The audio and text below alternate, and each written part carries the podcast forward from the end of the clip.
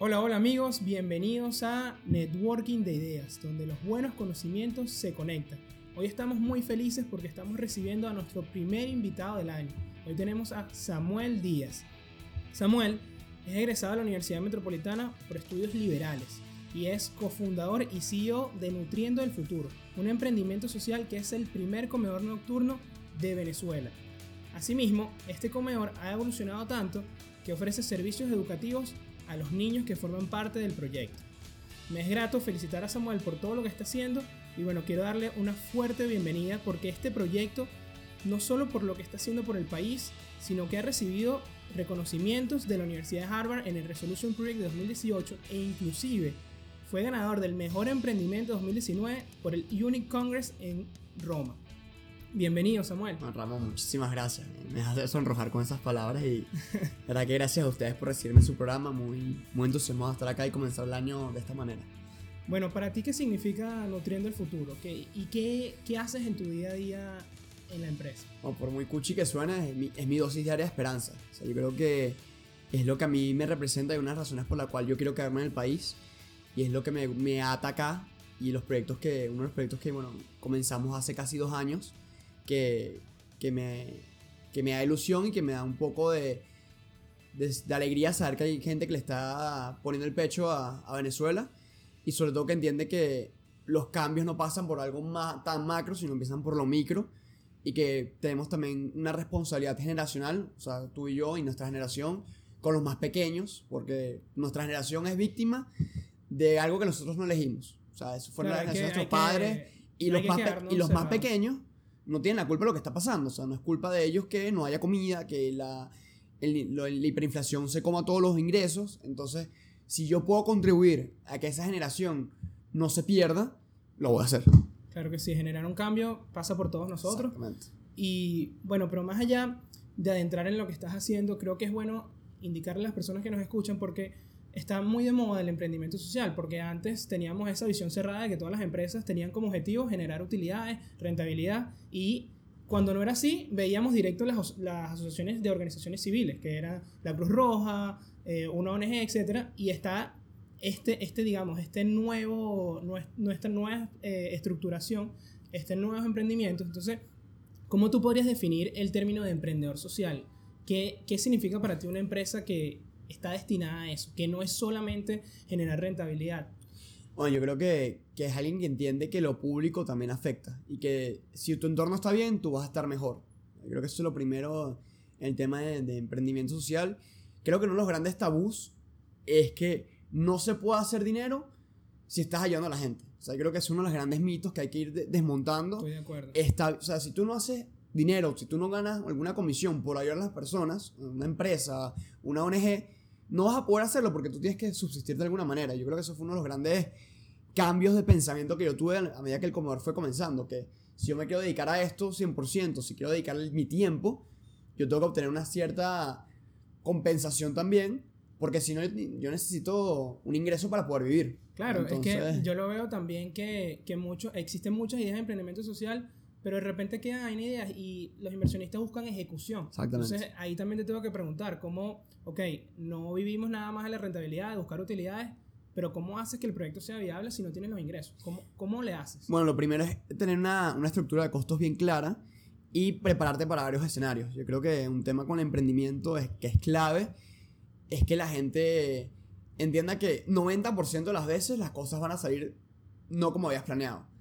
Entonces tener la capacidad de adaptarte y, planificar distintos escenarios te permite también una, un cierto rango de acción que te, que te permite superar cualquier obstáculo que, que encuentres. Aun cuando puedes planear 10.000 escenarios y a pasar al escenario 10.001. Entonces creo, que, creo que eso es clave. Tener claro también cuál es el propósito de tu proyecto, o sea, los objetivos claros, porque hay gente que comienza a lo loco. No, que yo quiero hacer esto y sin, si tú no sabes cuáles son las métricas, y esto creo que es un mensaje que, de algo que yo he aprendido, tú antes de medir impacto eh, en tu proyecto tienes que saber cuál es el impacto que vas a medir. O sea, muchos los grandes, uno, uno, de los grandes errores que creo yo que hay a la hora de planificar proyectos y en cualquier ámbito, a la hora de emprender, es que veo gente que emprende y después que empieza a medir el impacto. Y no sabe cuáles son sus métricas. Tú tienes que tener claro desde el principio cuál es tu objetivo. O sea, por ejemplo, Nutrición el Futuro comenzó con la idea de queremos alimentar a 100 niños de la comunidad del Calvario con la misión de reducir la- los índices de nutrición. Si yo en los dos años veo que estamos logrando esos, esos índices, bueno, eso que también nos permite después dar el siguiente paso. Tú mencionabas que comenzamos con las tareas dirigidas y las clases. Y de hecho el nombre Nutriendo el Futuro nace de una conversación con mi mamá Ok. porque entendimos que la nutrición va más allá de la alimentación. O sea, cuando pusimos nutriendo era para, si, si poníamos algo nada más referente a alimentos, era como encerrarnos. Pusimos nutriendo para que tuviéramos un rango más grande que pudiésemos implementar empoderamiento, eh, educación y así tener un rango de acción mucho más amplio. Y bueno, entonces ahorita tenemos las tareas dirigidas. sea, tenemos 40 niños, 100, 50 niños que asisten, porque es nada más para los niños que están de primero a sexto grado, que hoy por hoy saben leer, escribir fluidamente de acuerdo a como tienen que hacerlo en su grado y manejan las operaciones matemáticas básicas para su grado. Con respecto a la nutrición, gracias a la alianza que tenemos con el Centro Médico Docente de la Trinidad, hemos logrado, logrado disminuir de 50 a 5% los índices de nutrición en los 100 niños que, que van al comedor. Increíble. Entonces, bueno, ahí, ahí vas viendo como que, ok, si estamos en el camino correcto. Ok, que- sí que- estoy generando impacto. Exactamente. exactamente. Me parece excelente lo que estás diciendo y me quiero quedar con cómo es la selección de, de los niños, porque bueno, sabemos lastimosamente que hay una limitante que no los podemos ayudar a todos, no, no tenemos todos los recursos del mundo y es parte también de lo que hace exitoso el proyecto, ¿no? También saber elegir los recursos, como tú dices, que tienen que ser los más mínimos costos. Entonces, ¿cómo es ese proceso de selección del, del qué niños sí forman parte del comedor? Bueno, yo quedé sorprendido porque cuando hicimos el censo, y ojo, quiero acotar acá y se me pasó, que esto no es un proyecto que nada más lleva Samuel Díaz, o sea, somos un equipo de cinco personas. Y sorprendentemente, bueno, somos cuatro mujeres y yo. O sea, yo creo que un hombre Ok. inteligente se rodea de mujeres más inteligentes para que lo, lo aterricen y lo organicen. Porque Eres yo el soy- único hombre. el- Sí, y soy como que el más idealista, entonces claro, a mí me, a- lo que, las que me bajan a tierra son ellas, que son Ana Luisa Ciordia, Mónica Zambrano, Ana Cristina Romano y Laura Morey, que son cuatro mujeres increíbles, de verdad que, que soy, soy muy agradecido y bendecido por tenerlas en, en mi equipo, que nos conocimos en la universidad, que les planteé el proyecto y decidieron lanzarse al 100% conmigo. Qué bien. Ese- bueno, con el tema de la selección de los niños, eh, cuando nosotros hicimos el censo en noviembre del 2017, quedamos gratamente sorprendidos porque la comunidad hizo como que esa, ese autocenso. O sea, Ok. la comunidad te decía, mira, estos son los chamos que necesitan ayuda. O sea, había una conciencia de, del problema. de Esa es saber- la primera parte de resolver el problema, ¿no? de saber que quizás a mí me hace falta, pero que a la persona al lado le hace más, le hace más falta. O sea, te lo decían, mira, me interesa el proyecto, pero dime si hay espacio después que hayas eh, tomado en cuenta a esta persona o este caso. O sea, Ah. ellos mismos saben y creo que uno de, las grandes, uno de los grandes eh, que fue un gran éxito. pilares ¿no? de nuestro proyecto Involucrar a la comunidad Es que- directo es que lo clave, es lo- es lo no- clave, No es que- dejaste que... yo tengo esta idea y yo voy a elegir a estos niños, sino que dame tú el problema que tienes y yo voy a tratar de resolverlo, como decías antes, ¿no? Que para resolver los problemas yo creo que lo Exacto. primero es eso, ¿no? Y que la otra parte de la planificación pasa mucho, por ejemplo, en tema de políticas públicas o proyectos cuando vas a una zona rural o zona popular, es que tú piensas que sabes cuál es el problema. Ok. Y algo que nos llamó full la atención es que las mamás, nosotros íbamos a hacer almuerzo, era un comedor, hora de almuerzo. Y las madres fueron las que nos dicen, ya va, si tú quieres que los chamos vayan al colegio, porque un requisito es que los niños estén inscritos en el colegio, si tú pones almuerzo, los pones en 3 y 2. O como, o voy al colegio. Vamos a darle cena para que así garantices que vayan al colegio y re- también reciban su comida. Qué buena decisión. Entonces, es importante que esa población que tú quieras beneficiar, le incluyas el- desde el primer día en la planificación y estructuración del proyecto. Claro, y en el trabajo, ¿cómo, cómo has hecho también? Porque, bueno, no, no tienes al, digamos, a, puedes contratar a quien tú quieras y vas a tener las personas más calificadas. Tienes que también luchar contra, contra ese tema. ¿Cómo le haces sabiendo que, bueno, tengo que contratar a una persona que tiene estas limitaciones, pero de cierta manera tengo que prepararla?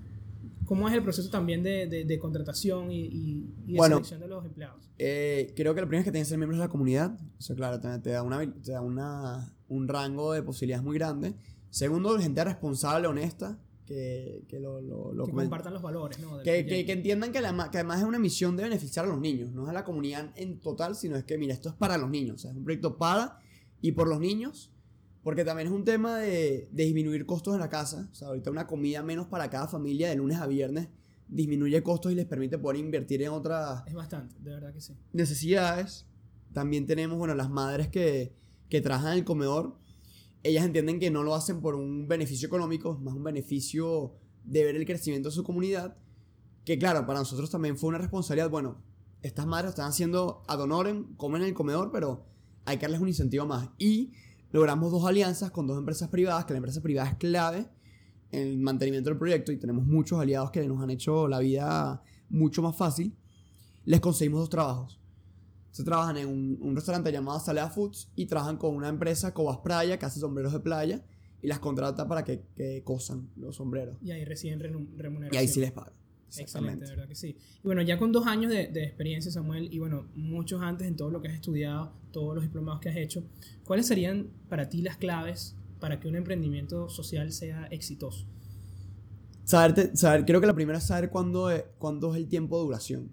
O sea, yo creo, yo creo que cuando digo esto, mucha gente se queda como estupefacta, pero mi sueño es que el comedor desaparezca. En el sentido de que el comedor nace de una coyuntura, que es la que está viviendo Venezuela, pero la idea es que no sea perenne. Temporal. Es, es, una, y es una solución, es un palativo, no es la solución es final.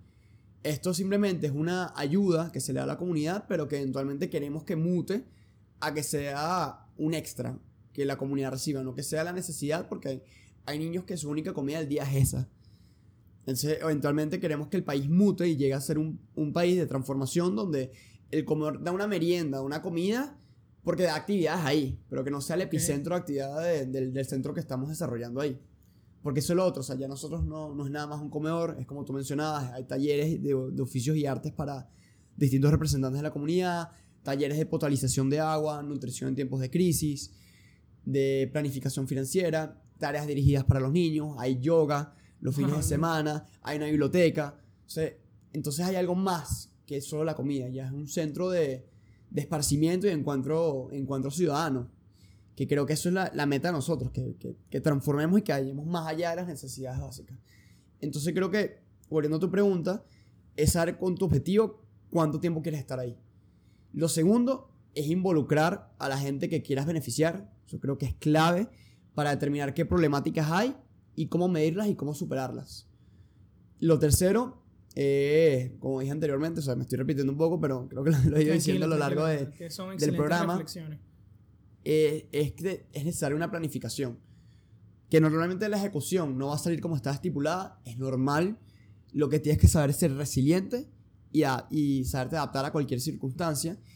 Lo cuarto es tener un equipo que te complemente. Creo que a veces pecamos de juntarnos con gente que piensa muy parecido a nosotros o, o gente que simplemente halaga al que lidera. No, tú tienes que buscarte gente que tenga una, un set de habilidades muy diferente al que tú tienes, que refuerce tus fortalezas, pero que recubra tus debilidades y que sean, que sean complementarios.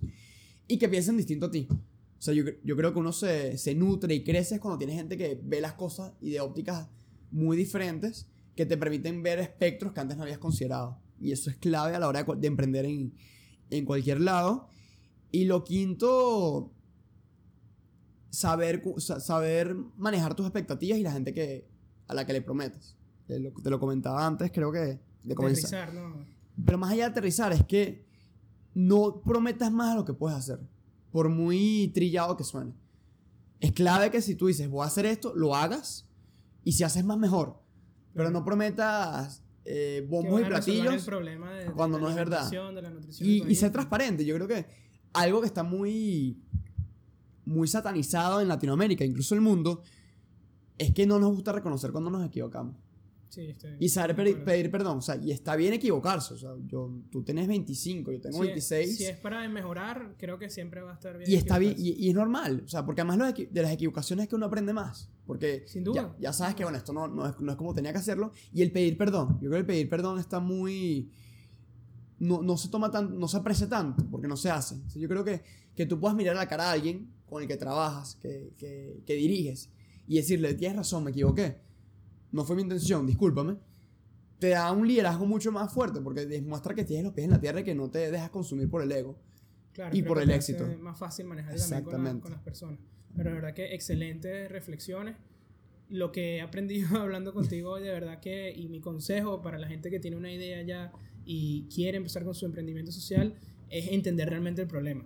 Yo es normal que veamos millones de problemas en el día a día, pero ahora sentándome contigo hablando, no, no puedo pensar que de la manera que yo pienso voy a resolver el problema. O sea, no, yo no tengo la solución. No es como que aquí hay un problema porque, no sé, hay huecos en la calle y yo, lo, la- mi forma de arreglarlo es taparlos todo de una vez, pero no, no es así. Es un ejemplo banal, pero es, es lo que tú dices, ¿no? Es entender realmente qué es lo que está pasando, porque puede ser un tema superficial, pero realmente no, va más allá, entender y involucrar a la gente. Entonces, de verdad que ese es mi principal consejo, no, no pensar que ya sabemos cuál es el problema, pensar que ya nos la sabemos todas y de una vez y que yo voy a venir a esta comunidad que ni siquiera formo parte Exacto. y voy a conseguir dinero y voy a resolver el problema y ya. Y, Y- voy a estar ahí siempre. Y no tener miedo a replicar eh, eh, eh, proyectos. O sea, Nutriendo el Futuro es la réplica con sus va- variantes de alimentar la solidaridad.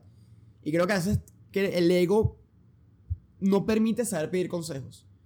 Y a nosotros hemos sido muy humildes desde el principio y saber, bueno, esta es la gente que sabe, tienen más de 100 comedores a lo largo del país, con ellos se habla, que te expliquen el know-how, que te expliquen todo, además que han sido muy, muy receptivos y muy abiertos a nosotros. Mira, Samuel, eso me recuerda a una frase que tenía Picasso, que yo soy muy creyente de, de esta línea, de que va de que eh, los artistas, los artistas roban, roban ideas, roban conocimientos para después plantearlos. Y Picasso decía que un buen artista copia, pero los mejores roban, de, de buena manera. Claro, claro. Entonces, eh, él decía que tú tienes que steal like an artist, tienes que robar como un artista, robar ideas, por así decirlo, de la buena manera, ¿no? No, como tú estás diciendo, no es que yo voy a venir y voy a fusilar un programa de una persona, sino simplemente, mira, yo quiero hacer esto, tú no tienes los recursos para hacerlo donde yo lo estoy haciendo, y ambos compartimos la misma misión. Enséñame, dime qué yo puedo hacer para ser mejor. De verdad que estoy 100% de acuerdo con, con, con eso que dice. Y bueno, hay un libro también que se, que se llama tal cual, así se llama Still Like an Artist, que les vamos a dar el link si quieren leerlo, un libro muy corto, pero refleja esta idea de, de no tener miedo a copiar si es con el buen sentido, ¿no? Y que, y que nos va a ayudar muchísimo en cualquier cosa que queramos hacer, porque esta es la ventaja de esto, esto no es nada más en emprendimiento social, esto es en, en todo lo que hagamos eh, en la vida. No, es la ventaja competitiva porque aprendes los errores que, que ellos cometieron y no los tienes que cometer tú. Tal Entonces, cual, tal el, cual. el late commerce advantage, como se conoce. Entonces, obviamente te permite, o sea, obviamente uno sí se mete sus golpes, Claro, pero te permite que lo que ellos saben, ese, ese know-how, esa sabiduría te la transmiten a ti y evites esos, esos inconvenientes. Y hablando de golpes, Samuel, ¿alguna situación que, que recuerdes que haya sido un reto para ti, Claro, claro. pero que viendo hacia atrás y dices, oye, hicimos esto y lo resolvimos de la mejor manera que había con los recursos que teníamos? Bueno, creo que parte de lo que hablábamos que involucrar a la comunidad es que ellos entiendan también que es su responsabilidad que el comedor funcione. Para nada es un secreto los problemas de servicios básicos en, en Caracas en Venezuela. Eh, me acuerdo que una vez en pleno examen de, de francés 4, me llaman, mira, hay un mes sin agua. ¿Qué vamos a hacer? No hay comedor. Y eso no, no es aceptable. Para el parcial, le dije a la profe, mira, tengo que ir a comprar 10 botellones de agua. Fui, compré los botellones y dije, esta es la última vez que yo hago esto. De ahora adelante ustedes tienen que hacerlo. Y así ha sido. Entonces, no hay gas, se le pide a un vecino. No hay electricidad, con linterna. Entonces, Buscar la solución. no quiero problemas, quiero que me solucionen. Y eso ha sido, ese mantra, las madres lo han, lo- la, la gente de la comunidad lo ha entendido y es como que esto también es nuestro. Porque más lo más lindo es que el proyecto no es como que son los cinco chamos de la, de la universidad, no. Es nuestro proyecto desde el Calvario y lo, lo, lo- han apropiado, que creo que es parte de lo- del impacto que hemos tenido, que hay una apropiación del proyecto que también genera que haya más compromiso con el mismo. Y otras, otras circunstancias, bueno, obviamente sí ha habido sus problemas. La comida es para los, para los niños, pero sí hemos sabido de madres que vienen acompañadas a su chamo y se comían la comida. Y, y es difícil porque entonces es como que, mira, yo sé que estás pasando hambre, pero el beneficiario es tu niño. Y es a tener una reunión con madres que te llevan 40, 50 años, que pueden ser tu misma mamá o tu abuela, y tener que hablarles duro. Y es, mira, si esto sigue pasando, el comedor deja de existir. Entender, que Ente- entiendan la situación. Y, y, y, y no, por eso te, no por eso te pones menos, ¿cómo se llama? Menos sensible, sino que tienes que ser también pragmático. claro, tienes Porque que ser entonces, duro cuando, si, cuando tú, si, tú, si tú te vuelves laxo, se aprovechan. Es. Esa es la realidad. Y creo que hay otra, bueno, o sea, yo creo que lo comentábamos también fuera de cámara. Lo triste es saber que no todos los chamos los puedes salvar. Estás cambiando sus vidas ese día, esa semana, ese mes, ese año. Pero sabes que por la situación que tienen en casa, quizás no tengan un futuro tan, tan prometedor. Mientras que otros sí, porque tienen un apoyo familiar, tienen una estructura familiar mucho más, más, más sólida. Y es difícil no apegarse No, y no querer hacer más. Pero también, y eso, saber que, hay que no puedes tener concesión con uno y con otros no. Si, si eres la, o sea, tienes que buscar que es para todos el beneficio, no nada más para algunos o que otros van a recibir un extra. Claro. Y lo otro es que me acuerdo que un chamo, eh, Franje. Franje tenía nueve años y la mamá tenía una hermanita, tenía dos hermanitas y la mamá, eh, el esposo le pegaba. Y un día le sacó un arma y Franje se metió en el medio y le empujó al papá y se tuvieron que ir de la comunidad. Entonces, es- yo creo que esos son los momentos que te aterrizan y, y te dan que, bueno, el comedor está cambiando vidas, pero sigue siendo una burbuja dentro de la realidad. Y a pesar de todo, bueno, es decir, bueno, igual es pensar, bueno, ¿qué pasaría si esto no estuviese acá? Claro, igual trabajar al 100 Exactamente. y saber que no puedo abrir 100 comedores en, en 100 localizaciones diferentes porque, bueno, hay esa limitante de recursos, pero no por eso este va a dejar de trabajar menos. Y lo otro, que creo que un consejo que se me pasó, está bien sentirse desmotivado. ¿Cómo así, Samuel? o sea, yo creo que- eso creo- está difícil. Porque creo que a veces somos tan duros con nosotros mismos, porque no, no puedo, tengo que ser optimista. No, chamo, está bien que, que un día te sientas triste. Está bien consciente, sientas que un día que no estás logrando lo que quieres lograr. Y es darte ese día para tener tu confort y es como que, ok, me sacó la tristeza y, tristeza y sigo, pero... Un día de descanso, de, de- de relajación motivacional. Sí, porque además yo creo que cuando tú intentas ocultar esa, esos sentimientos de frustración, de tristeza, lo que simplemente estás creando es una bomba de tiempo. Y, lo, y lo- y después explota y es peor. Entonces tú la, Sí. la tristeza, el duelo, la molestia, la rabia, tienes que vivirla. Vivirla y eso es lo que te permite a, a ti crecer y seguir adelante. Y creo que una cosa que es clave en relaciones de equipos de trabajo es ser pragmático. Yo trabajo con cinco amigas, porque más allá de ser co- compañeras de trabajo, somos, o sea, salimos, comemos, o sea, hay una relación más allá de eso. Pero cuando estamos trabajando y si hay una crítica hacia, una- hacia alguno de nosotros, sabemos que no es personal. Y es una línea muy difícil de, de, de- de eso es tomar. difícil, eso es muy difícil. Pero es ser pragmático como que, mira, Ramón, si, si tengo una crítica contigo, no es Ramón como persona, es Ramón en tu cargo. Y viceversa. En tus funciones, claro. Que si no estás cumpliendo, no estás cumpliendo. Eso no te hace mala persona, sino tú tienes una responsabilidad que no estás, no estás, no estás llevando a cabo. Claro. Entonces, poder tener esa transparencia, ese pragmatismo y esa confianza para poder hablar claro, sin necesidad de que haya roces personales, creo que es clave también Oye, para... y discul- disculpa que te interrumpa, pero Ajá. es que veo que eso pasa muchísimo, puede pasar muchísimo en tu trabajo, Claro. en el sentido de que a veces cuando quieras hablarle sincero a una persona, de repente no en, tu, en, en estas cinco personas fundadoras, otro de los empleados, que muchos te pueden ver como que estás en un nivel arriba Ujú. y yo cuando he tenido rechazo, cuando trato de comentar a alguien algo que tiene que mejorar o que no me gusta algo de su actitud o que siento en términos laborales que puede haberlo hecho mejor, es cuando me ven como si yo le estuviera diciendo algo siendo mejores que ellos. No sé si te ha pasado de, Sí, que, claro. de que sienten como que tú no estás bajando su nivel y se lo estás diciendo de la, de la manera de que tú también tienes habilidades, sino se lo dices como de que tú fueras perfecto. Entonces, ¿cómo haces? Porque puedo entender que, bueno, estas personas que vienen de bajos recursos tienen, pueden tener una visión hacia ti de que, mira, él me va a decir que esto es así porque, bueno, él, él- él está mejor, mejor que yo. Entonces, No, total, total. Oye, creo que, por uno, la manera en, que, en la que te comunicas. O sea, creo que yo, yo aplicamos mucho la mayéutica de preguntar y si la persona es capaz de identificar el fallo es mucho más sencillo. Como que, ves, ahí tú, tú misma sabes que, o tú mismo sabes que, la, que no era así. Hay que tener cuidado con eso. Y obviamente no te con ninguna situación dura, pero, pero creo que también pasa cuando yo, esa, esa barrera baja mucho. Cuando te comentaba anteriormente que está bien cuando tú reconoces tus errores. claro. Viene de Entonces cuando ellos ven que tú también sabes bajar la cabeza, ese respeto lo hay. Y es mucho más sencillo. Claro, para mí también un tema con las personas que trabajo en la comunidad eh, es que son mucho mayores, o sea, mayores que yo. O sea, no le digo mamá. O sea, le pido la bendición. Ok. Y cuando me toca sentar y decir, mira, no está bien, claro, ella se puede molestar un poco, pero nunca, nunca ha sido una, una confrontación, sino como que siempre había un reconocimiento como que tienes razón. Porque es el ambiente que has creado. Entonces, esa es la clave también. Y que está bien discernir. Como que, mira, a mí me, me parece mejor hacerlo de esta manera. Y si ella me dice que no, por esto y esto, o sea, se pueden lograr puntos medios. O sea, creo que lo importante es no imponer, sino también siempre tener una conversación y un diálogo abierto y ser, tener la capacidad de saber que no te las sabes todas, obviamente. Y que hay que saberse, eh, hay que saber ceder también.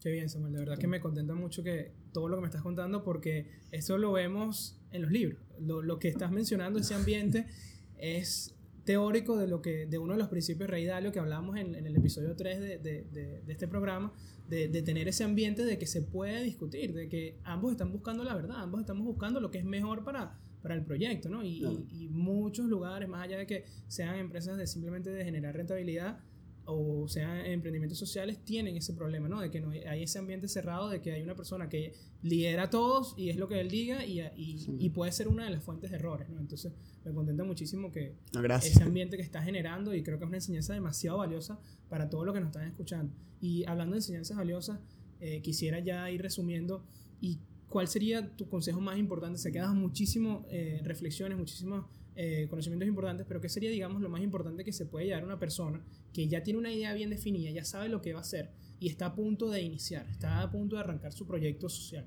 ¿Qué le dirías a esa persona? Que se lanza al agua. Yo creo que muchas veces nos quedamos con el miedo, bueno, pero si no, si no hago esto, lo, lo sobrepensamos mucho. Y los proyectos que funcionan son los que arrancan, son los que comienzan. Entonces, el primer paso es comenzar y te vas adaptando. O sea, hay que entender que el primer año, incluso el segundo, es de adaptarte, es ir agarrando los conocimientos y ir entendiendo cómo funciona. Y en el tema financiero, para captar los fondos. Eh, tener una estructura de costos muy clara, saber a qué donantes les puede interesar. Y yo creo que, que tienes que hacer tu, tu estudio de mercado, en el sentido de qué empresas comparten los valores que tú como organización quieres transmitir y lo puedan vincular a su tema de responsabilidad social empresarial. O sea, eso es un estudio, o sea, no es como que tú te lanzas a tocar puertas a lo loco, es mira, que sé que esta empresa está pendiente y yo acá tengo que hacer la publicidad, sí o sí, a, las empresas que nos han ayudado. Claro, claro. Automercados Plaza, Azalea Foods, Cúsica, eh, Raíces Venezuela, Saya Activewear, la marca de ropa Fernanda Eugenia Ramos y las más de 50, 60 familias que nos apoyan mensualmente a, los colegios del Claret, Los Campitos, el Santiago León de Caracas, del cual soy egresado y creo que mis chamos estuvieron ahí. Esa es otra publicidad. Pero pero eso, o sea, es, saber... ¿Con quién relacionarte? Y a quién tocar puertas. Alinear, alinear Todas, las, misiones. Y no tener miedo. O sea, yo creo que mucha gente, bueno, ve, pero esta empresa es tan ostentosa. No, tú tocas. ¿Qué es lo peor que te pueden decir que no? Correcto, es así. y al final los inversionistas y las empresas en este caso están buscando ejecuciones de ideas. No están buscando la idea más bonita. No están buscando la idea perfecta. Y eso es lo otro. Yo creo que tienes que tener un capital para comenzar una empresa es más propensa a apoyar algo que ya funciona, creo que, es que, se queda en la teoría. Tal cual. O sea, porque además estás viendo resultados tangibles.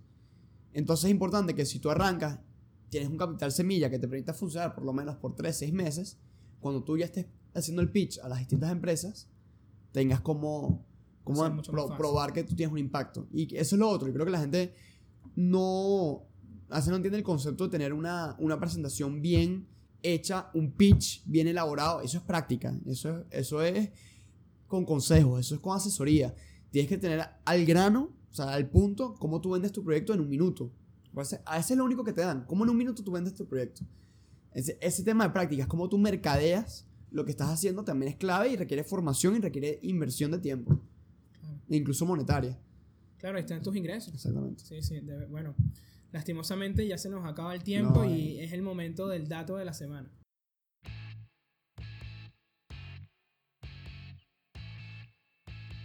Y el dato de la semana es, ¿sabías que, de acuerdo a un estudio realizado por la revista Forbes, los millennials están más interesados en un buen puesto de trabajo que una buena paga salarial?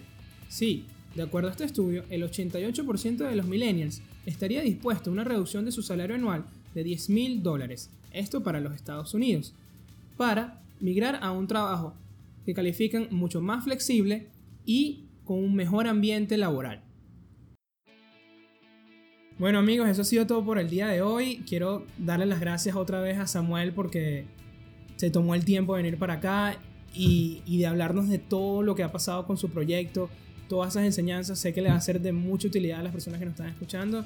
Y bueno, creo que nos dejó un debate también porque nos mencionó el tema de, de que podemos tener un día desmotivado y era algo que, que habíamos llevado al contrario en los otros episodios. Entonces, bueno, quisiera escucharlos también de, de, qué opinan, ¿no? De qué opinan, si siempre hay que estar motivado o está bien que, que nos demos un día de relajación. Entonces, bueno, Samuel. Gracias a ti, Ramón. Gracias por estar aquí. perdón por causar polémica en el programa. No, no, claro, eso es lo que, eso es lo que estamos buscando, ¿no? Ese espacio que, que, que eh, gracias, gracias, gracias a Dios lo tienes en, tu empresa y en tu proyecto, de, de, buscar siempre la verdad, ¿no? Buscar qué, qué, qué es lo mejor. Y eso es lo que, lo que buscamos aquí, ¿no? Entonces, bueno amigos, hasta un próximo episodio. Recuerden seguir en nuestras redes sociales, arroba networking de ideas en Instagram y en nuestra página web pueden consultar eh, conocimientos sobre este y otros episodios en val-university.com. Será hasta la próxima semana. Networking de ideas, donde los buenos conocimientos se conectan.